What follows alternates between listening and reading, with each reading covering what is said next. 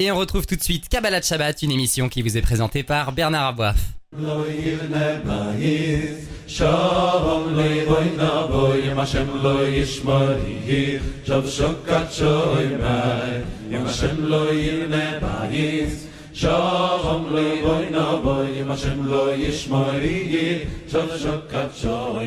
Bonjour à tous, Bernard Aboif au micro. On se retrouve comme chaque semaine pour Kabbalah Shabbat, mais un Kabbalah Shabbat tôt dans la semaine pour raison de fête. Donc c'est pour la plus belle des, raisons. Surtout, euh, quelle fête Shavuot, le don de la Torah. Et nous sommes en ligne avec Raveli Lemel. Raveli Lemel, bonsoir. Bonsoir. Raveli Lemel, alors, euh, Shavuot, c'est le moment où on doit se rendre dans nos synagogues pour écouter les dix commandements.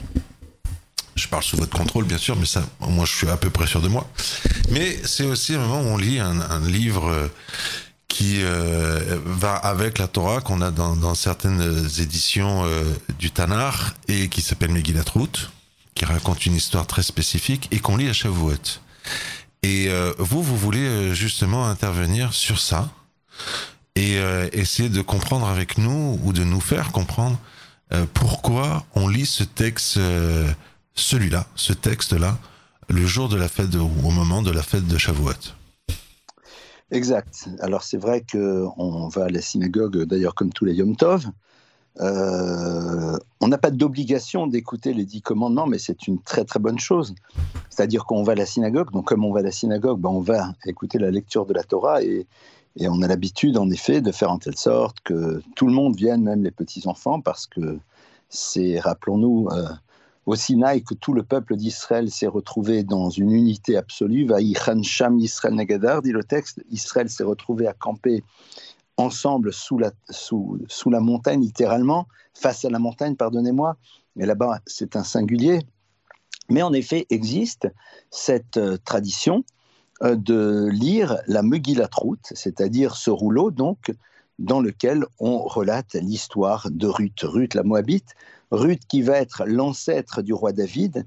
Et évidemment, il faut, il faut comprendre, mais quel rapport y a-t-il entre l'histoire de Ruth et euh, le don de la Torah? Pourquoi est-ce qu'il faudrait, est-ce faut lire cette Megillah ce jour-là? Alors, euh, tout d'abord, rappelons-nous que celui qui va être euh, le descendant de Ruth, c'est le roi David, David Ameller.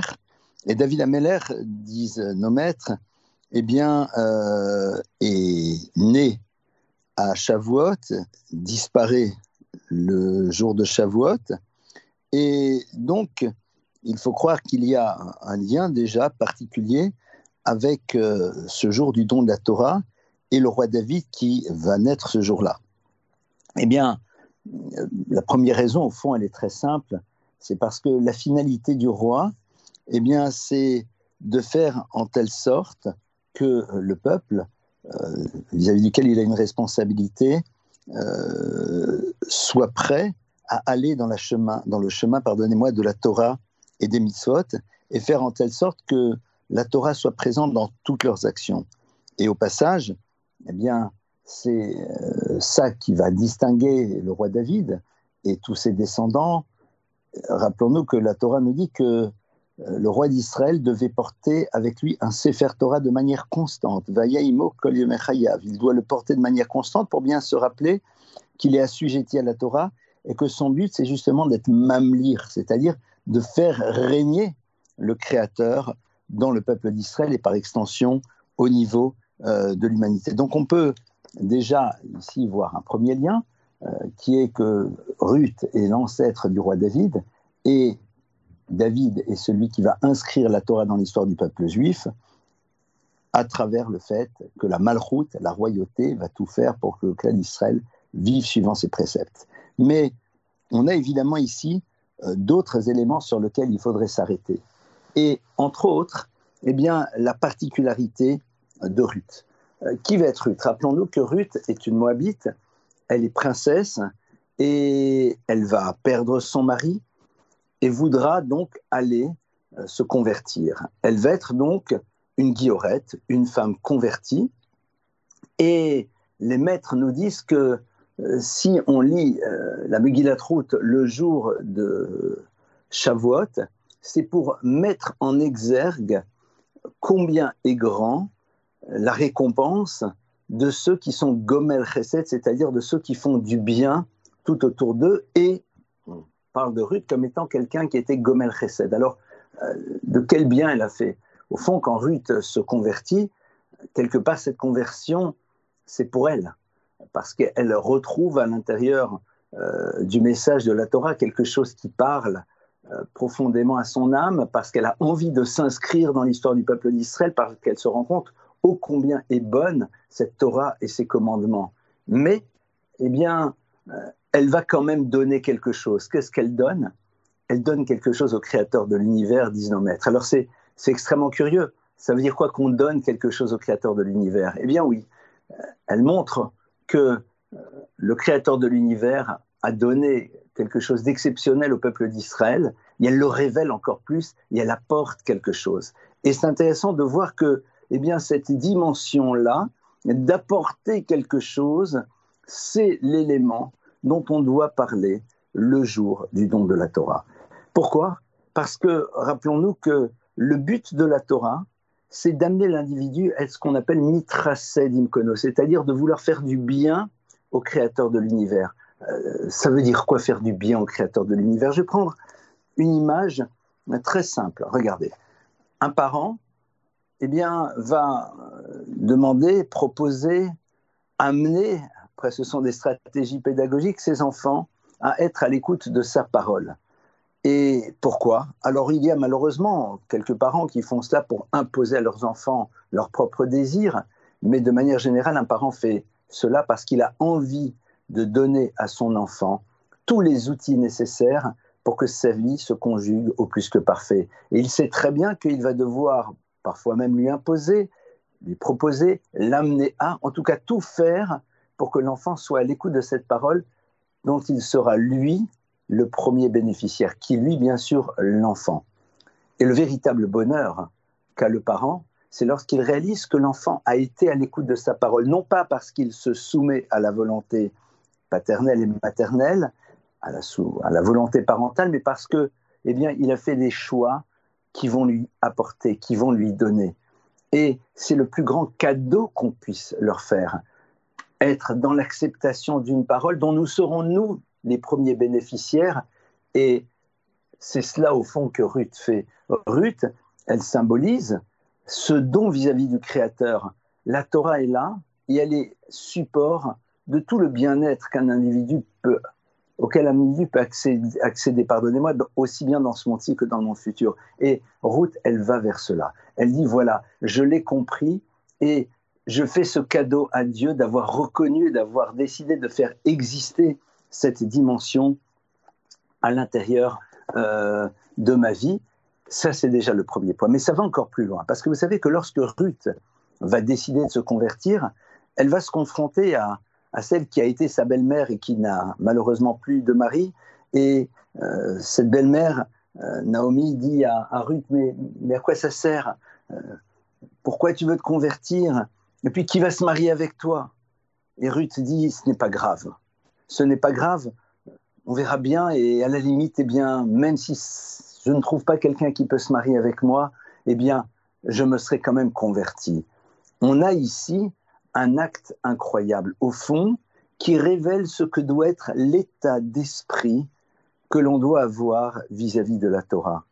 On l'accomplit, on l'étudie, mais au fond, la récompense, ce que ça va amener, c'est peut-être pas ça qui doit être au centre de notre démarche.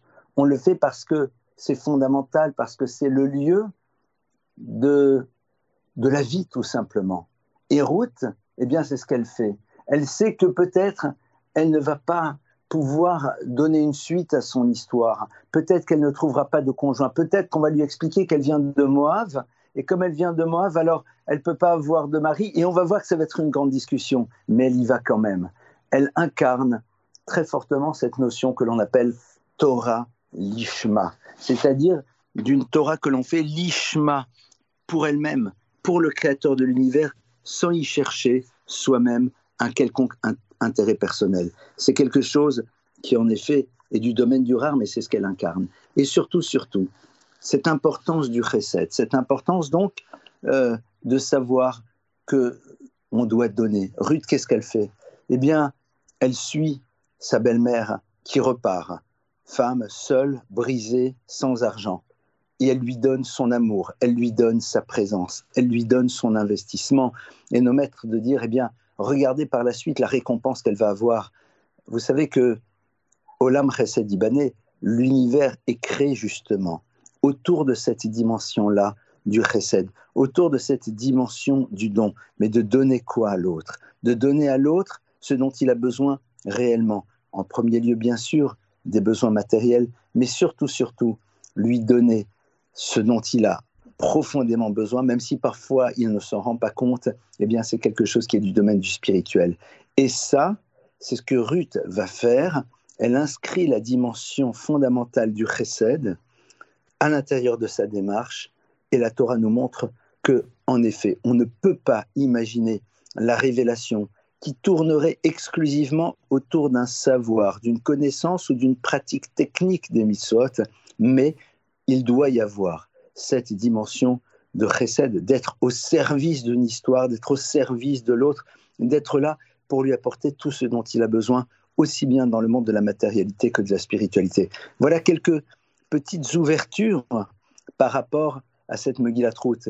Et regardez, Ruth, eh bien, elle va devenir M à la mère de la royauté. Si on réfléchit, c'est quelque chose d'hallucinant. David, Melech Israël, Chai, Vekayam. David, roi d'Israël, Chai, il vit Vekayam, il se maintiendra, il se maintient toujours. Pourquoi? Parce qu'il a une ancêtre qui s'appelle Ruth, qui en effet abandonne tout ce qu'une personne classique aurait voulu avoir, repartir dans son pays, reprendre sa dimension de princesse, vivre un quotidien sympathique, et puis ça s'arrêtera là.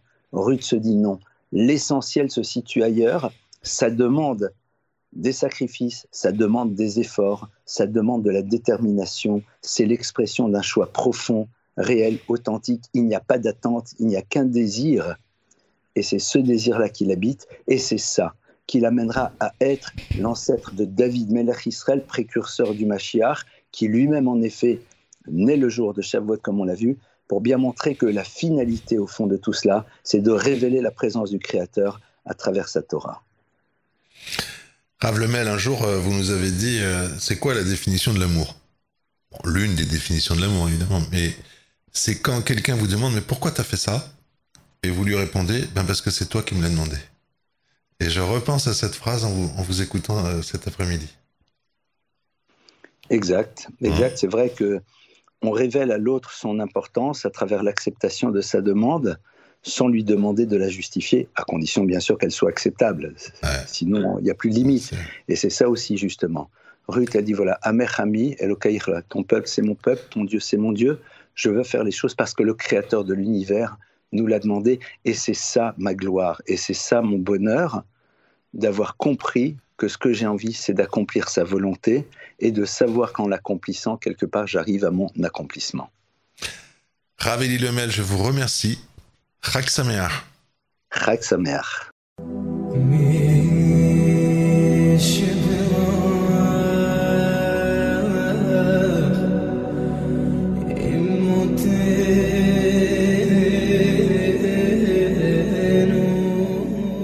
Nous sommes en ligne à présent à Jérusalem avec Rav Mordechai Biton. Bonsoir Rav Mordechai, Chag Sameach.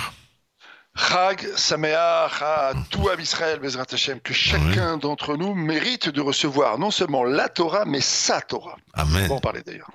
Amen. Et d'ailleurs, c'est sur ça que vous voulez intervenir.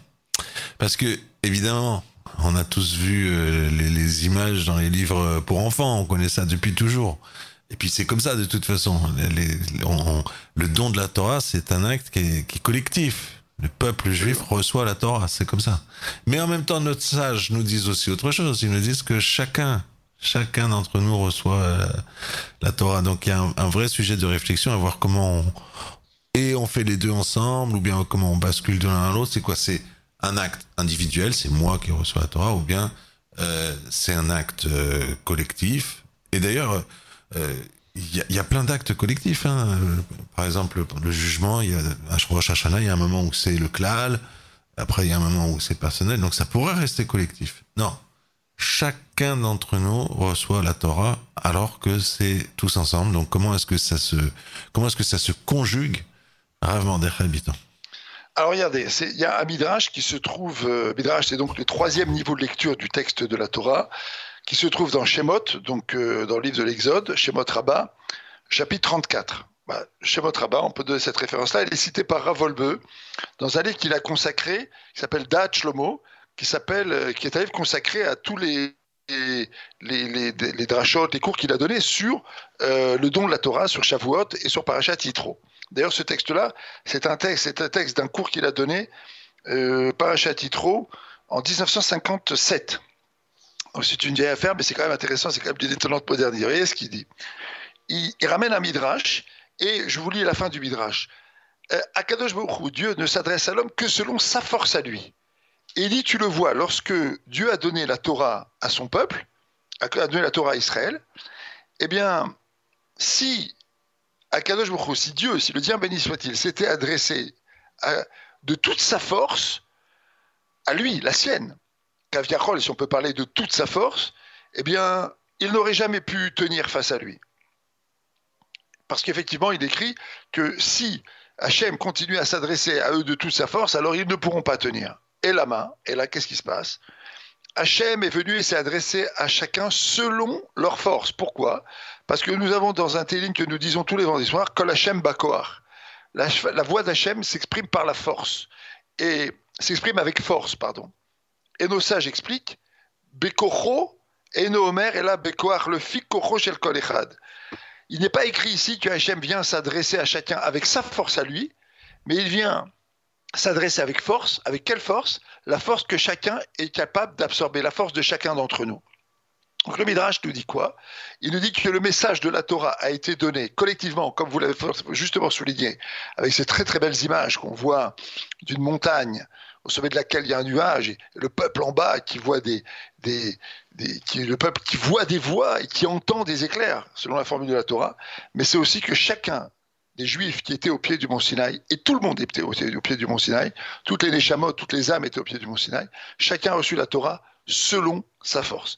Et il y a là ici un message qui est un message fondamental. Beaucoup d'entre nous se disent d'abord, est-ce que la Torah c'est pour moi? Finalement, je suis quelqu'un de faible ou je suis quelqu'un de, moyen. Est-ce que vraiment Hachem a besoin de ma Torah? Il a besoin de la Torah des grands sages, il a besoin de, la Torah de Rav Ovadia Youssef, de Baba Saleh, de Rav Eliashiv, du Rabbi Dubavitch. Mais est-ce qu'il a besoin de ma Torah? Et si les gens ne se posent pas cette question, c'est tout simplement parce qu'ils ont oublié que le message d'Hachem, avant d'être un message universel, c'est un message qui s'adresse à chacun d'entre nous. Et la réponse donnée par Ravolbeu est qu'en fait, chacun, Hachem a donné la Torah à chacun selon sa force, parce que chacun, parce qu'Hachem a besoin de la Torah de chacun. D'ailleurs, nous le disons dans la prière, que nous disons à chaque fête, on demande à Hachem de donner sa part dans la Torah, dans sa Torah. Donne-nous notre part dans ta Torah. C'est-à-dire que chacun a une part à exprimer dans la Torah. Chaque juif représente une lumière à dévoiler dans la Torah. Et alors c'est extraordinaire parce que la Torah est une Torah orale. Il continue Rav Volbe après pour expliquer pourquoi, lorsqu'on étudie, on doit parler on doit prononcer les mots. Et il faut savoir une chose, c'est que Hachem ne compte pas le nombre de pages qu'on a étudiées. Il compte, le nombre d'heures qu'on a consacrées à l'étude de la Torah, et notamment l'intensité qu'on y a mis. Et quand on parle et qu'on on, dit avec sa bouche euh, un certain nombre de choses, on dit des mots de Torah avec sa bouche, on révèle en quelque sorte, par l'effort qu'on est en train de fournir, une part de cette vérité-là. Il va même plus loin. Et j'ai ici sous les yeux un autre texte qui complète ça, de Rav Bronner. Avant de continuer, je voudrais vous dire que Rav. Rav Bronner est le frère de Madame Palais. Madame Palais est la dame dont les, les enfants ont été euh, euh, assassinés par le terroriste à Ramoth il y a quelques mois.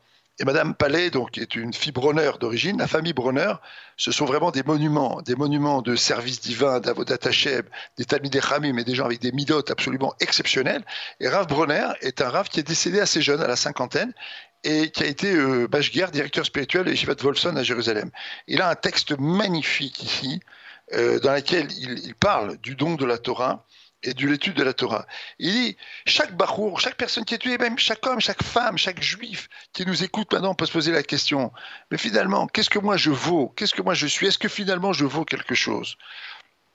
Et il insiste sur, cette, euh, cet aspect-là et cette, cette, difficulté finalement qui est, peut-être pour chacun d'entre nous. Est-ce que finalement, chacun d'entre nous comprend ce que c'est la Avat Hashem? On passe notre temps dans les prières à dire qu'Hachem nous aime. Qu'est-ce que c'est l'amour?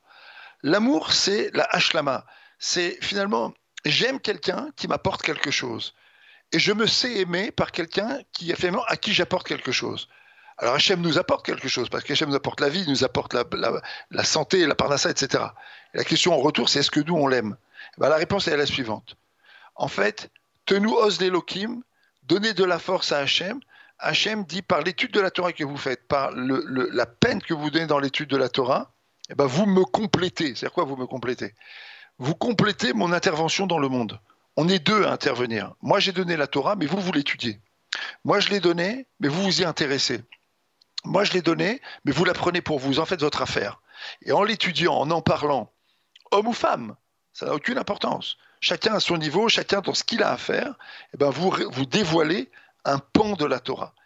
Et c'est fondamental parce que c'est ce qui fait qu'on développe avec, euh, avec la Torah ce lien qui est un lien fondamental, qui est le lien de ce qu'on appelle la pnémiout, l'intériorité.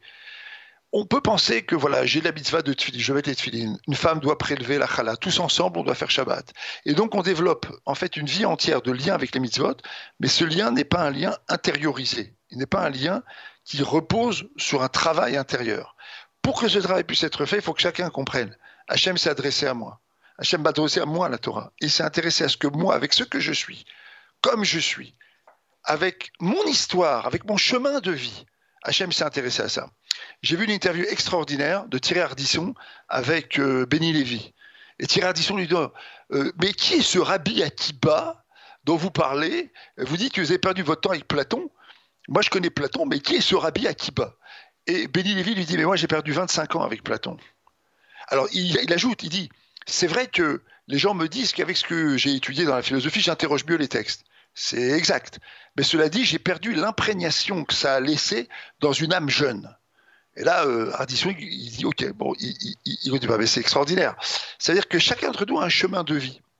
Et par exemple, Béni Lévy vient et dit, bah, moi, je sais qu'à un moment donné, euh, euh, j'ai perdu quelque chose dans mon chemin de vie. Mais là, aujourd'hui, avec ce que j'ai, bah, je peux interroger les textes. Bah oui, c'est ce qu'on est en train de dire. En fait, chacun d'entre nous, avec son chemin de vie, avec sa vie, avec ce qu'il est, Hachem a besoin de lui. Béni Lévy, c'est quelqu'un qui a, dit des choses sans dire. Il a, révélé des choses par son étude. Et chacun d'entre nous, par le chemin qu'il a fait, par le retour qu'il fait vers la Torah, eh ben, finalement devient un interlocuteur individualisé d'Hachem dans le don de la Torah et dans la diffusion de, la Torah. C'est ce que Rav Volbe développe ici. Et je pense que c'est un message euh, très important d'un fait de Shavuot. On s'étonne toujours. À Pessar, tout le monde est autour de la table. Alors à ils sont où Ils étaient autour de la table? Ils sont partis bah, Peut-être qu'ils se sentent pas concernés. Peut-être qu'en fait ils disent mais c'est pas pour moi. Si c'est pour toi. C'est pour toi. Hachem veut quelque chose de toi. Hachem veut que tu prennes un livre en français, en anglais, en hébreu, que tu t'intéresses à ce qui est marqué. Est-ce que tu vas lire, est-ce que tu vas dire? Ça a une valeur. Sache que chaque morceau de Torah qui est lu et intégré par un juif, par une femme juive, c'est une révélation de la lumière divine dans la trajectoire de cet individu et il participe à, à une, une, révélation collective de la Torah. Voilà, donc je souhaite à toutes et à tous une bonne réception de la Torah à titre individuel pour mieux participer à cette euh, révélation collective. Shavuatov, euh, pas Shavuatov, pardon. Euh, euh, Mais Shabbat Shalom par contre, tiens, ça me fait plaisir. Shabbat Shalom, ouais, je vous dis les deux. Ouais. Rav vous connaissez cette phrase de, du Rabbi Lubavitch? Dit, c'est quoi un anniversaire? C'est quoi, c'est quoi ton anniversaire? Ton anniversaire, c'est le jour où euh, Dieu a considéré que le monde ne pouvait plus exister sans toi. Absolument. Ben, L'anniversaire de la Torah, c'est le jour où Hachem a décidé que, et vous et moi, et les millions de juifs à autour, eh ben, le monde ne peut pas continuer sans notre Torah à chacun. Sans toi. Voilà. Rav Mordechai Biton à Jérusalem. Bonsoir à vous.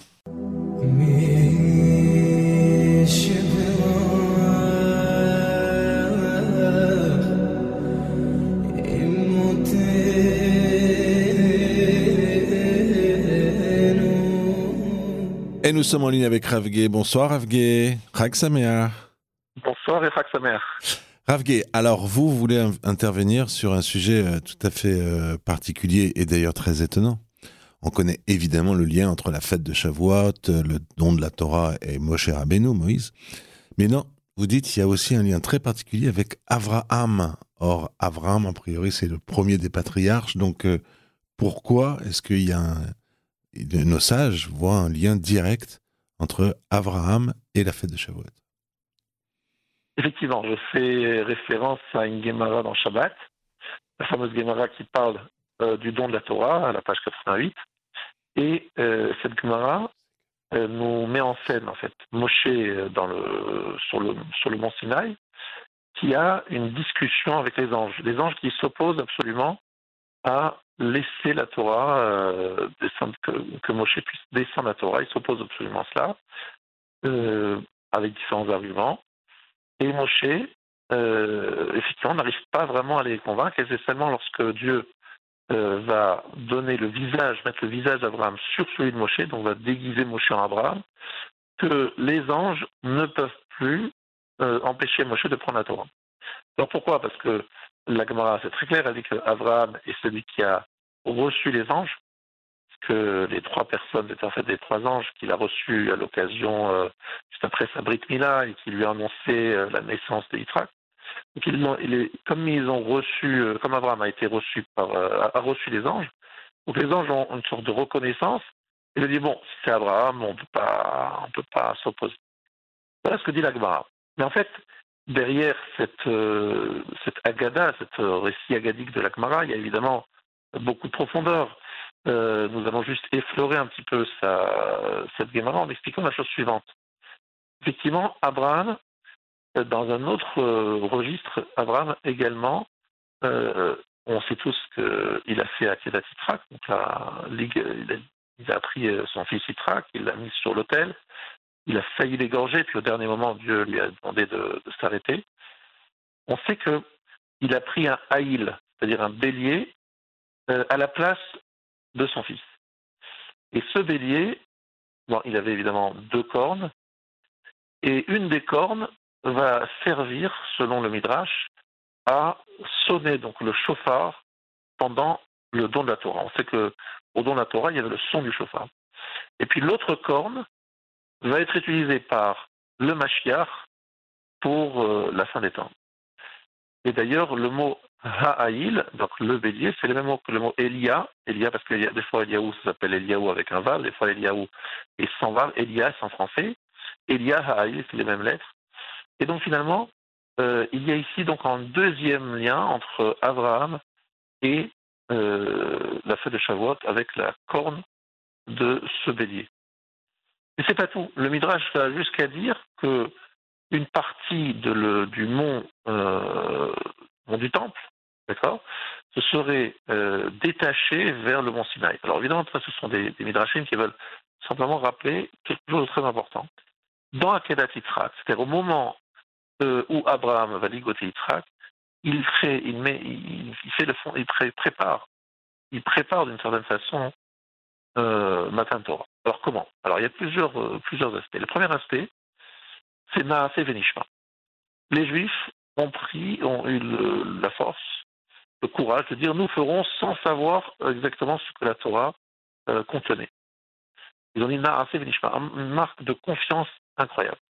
Mais d'où ont-ils tiré, pris cette force, cette confiance en Hachem? Eh bien, ils l'ont pris d'Abraham. Parce qu'Abraham, lorsque Dieu lui a dit Tu prendras ton fils Yitzhak et tu le mettras, euh, tu leur feras un sacrifice, il n'a pas posé de question. Et pourtant, il avait une très grande question à poser. Et une très bonne question c'est comment se fait-il que Dieu qui lui a dit que ton fils Yitzhak sera euh, sa descendance et qui va être à l'origine d'un nouveau peuple en lui promettant je ne sais combien de promesses incroyables avec la descendance de Yitzhak, ce même Dieu lui dit ben, tu prendras ton fils et tu vas le dégorger euh, sur le mont euh, sur le mont c'est incroyable. Donc il aurait fallu au moins poser une question, dire à Hachem, attends, il y a une contradiction, il y a un problème, comment ça se passe? Qu'est-ce qu'il a fait Abraham? Eh bien, il a posé zéro question. Il a dit si Dieu me demande, je le fais. Je ne comprends pas, mais je le fais quand même. Donc cette force d'Abraham, cette confiance qu'a Abraham, elle est euh, tout à fait incroyable, extraordinaire. Elle va être à l'origine même de euh, donc de et en même temps euh, cette force que nous héritons, l'héritage spirituel de nous les descendants d'Abraham, d'avoir cette force de s'engager sans vraiment savoir ce qu'on va nous demander. Mais il y a autre chose. En fait, Abraham, lorsqu'il reçoit les, ses invités, les, anges, il leur propose à manger. Euh, et pas, et pas rien, c'est un très très beau repas, très riche. Mais en fait, les anges ne mangent pas. Les anges ne peuvent pas manger, ce sont des anges. Et euh, nos sages nous disent qu'en fait, Abraham a réussi un tour de force. Au départ, les anges disent bon, euh, le repas, bon, on peut pas, se, ils se dévoilent pas comme étant des anges. Ils ont pris la forme humaine. Mais en voyant la ferveur d'Abraham, combien il se donne alors qu'il est malade. Il y a encore euh, il y a trois jours, il a eu euh, la Brit Mila, et donc il est âgé, euh, fatigué. Il se donne en courant dans tous les sens pour le préparer à manger. Et en voyant combien il le fait avec ferveur, avec envie, etc., ils sont tellement touchés. Ils se disent que même ce plat, cette nourriture terrestre, même un ange doit pouvoir la manger.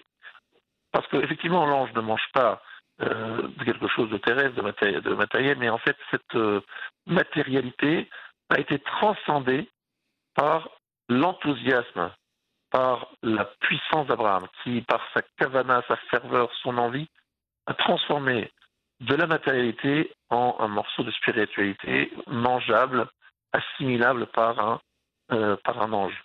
À tel point que dans la paracha de Vaïra, où on décrit cette, cet événement, au départ, on nous dit que les, anges, littéralement, Nitzavim, Allah, ils étaient debout euh, au-dessus de lui.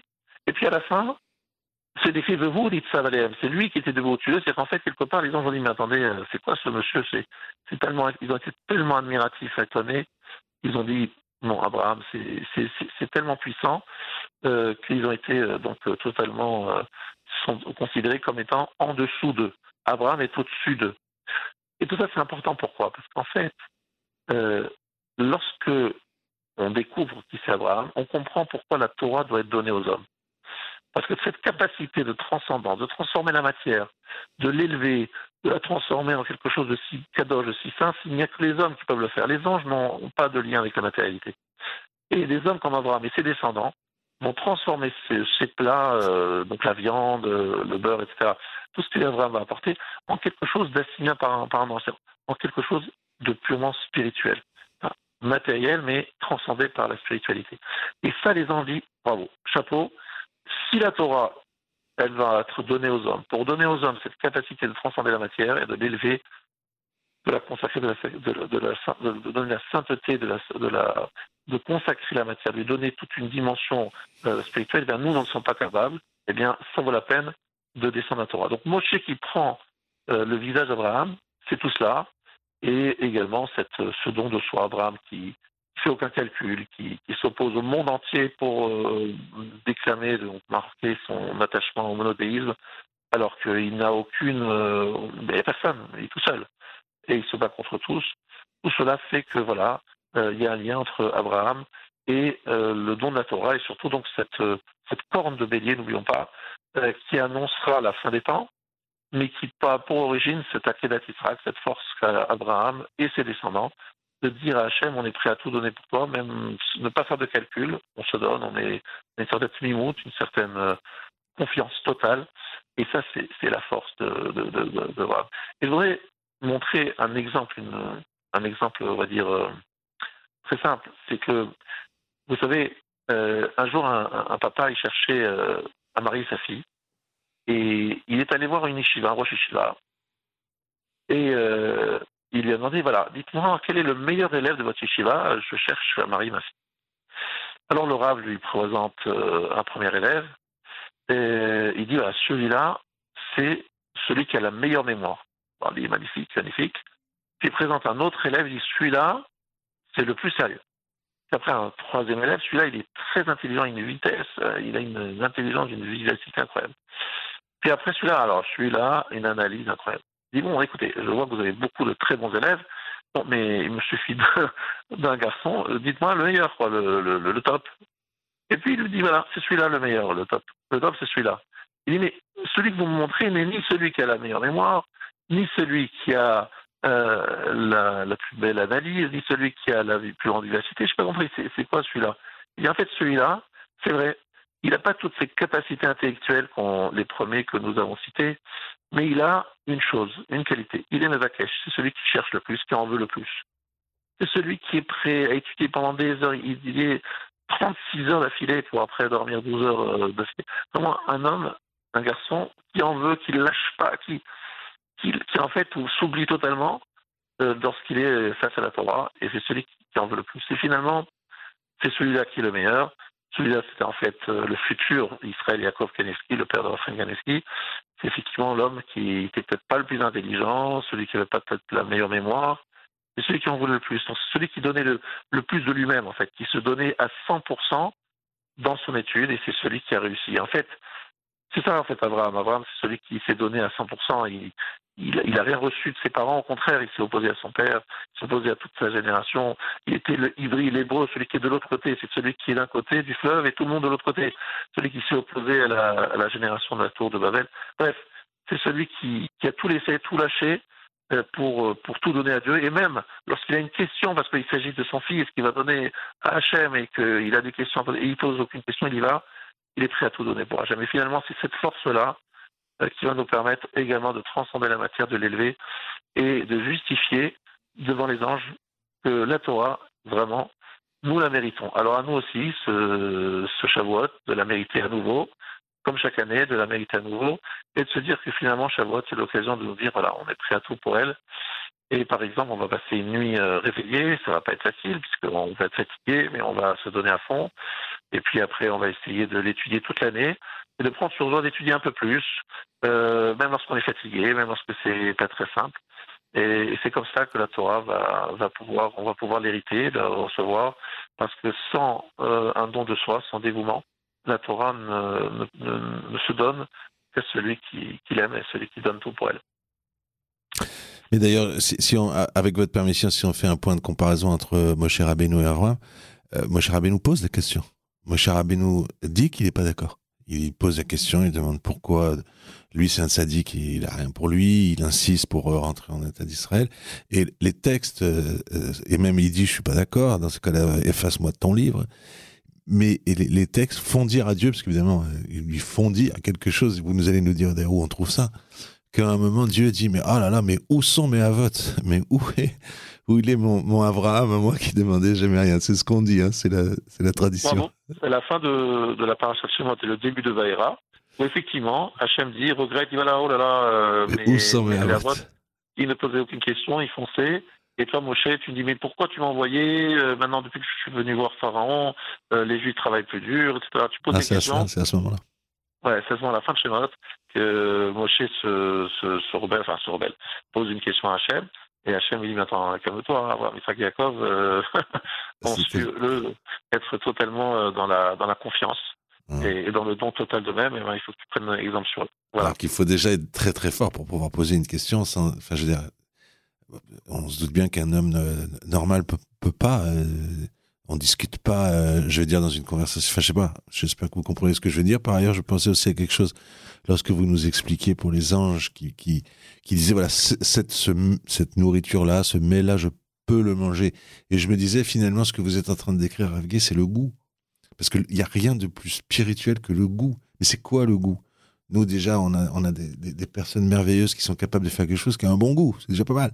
Mais Abraham était peut-être capable de... C'est vraiment à, à l'image du, du, divin, le goût. C'est quelque chose de, qui, qui peut pas se voir, qui peut pas se toucher. Et peut-être que lui, Abraham, réussissait à, à donner ce goût-là que les, les, anges.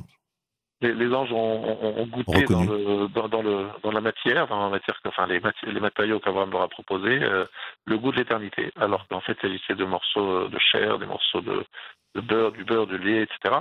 Ils ont senti le goût de l'éternité parce qu'ils ont, ils ont senti toute le, la ferveur d'Abraham, la ferveur qu'Abraham a imprimée dans cette matière.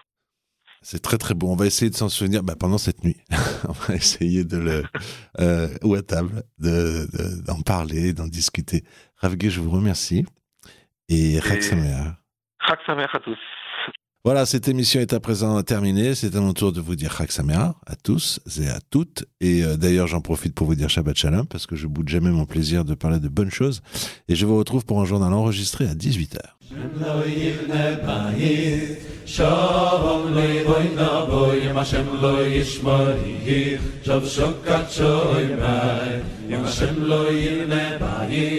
Shalom leiboy naboy im Hashem lo yishmorih Shav shokat shoy mai Im Hashem lo yirne bayis Shalom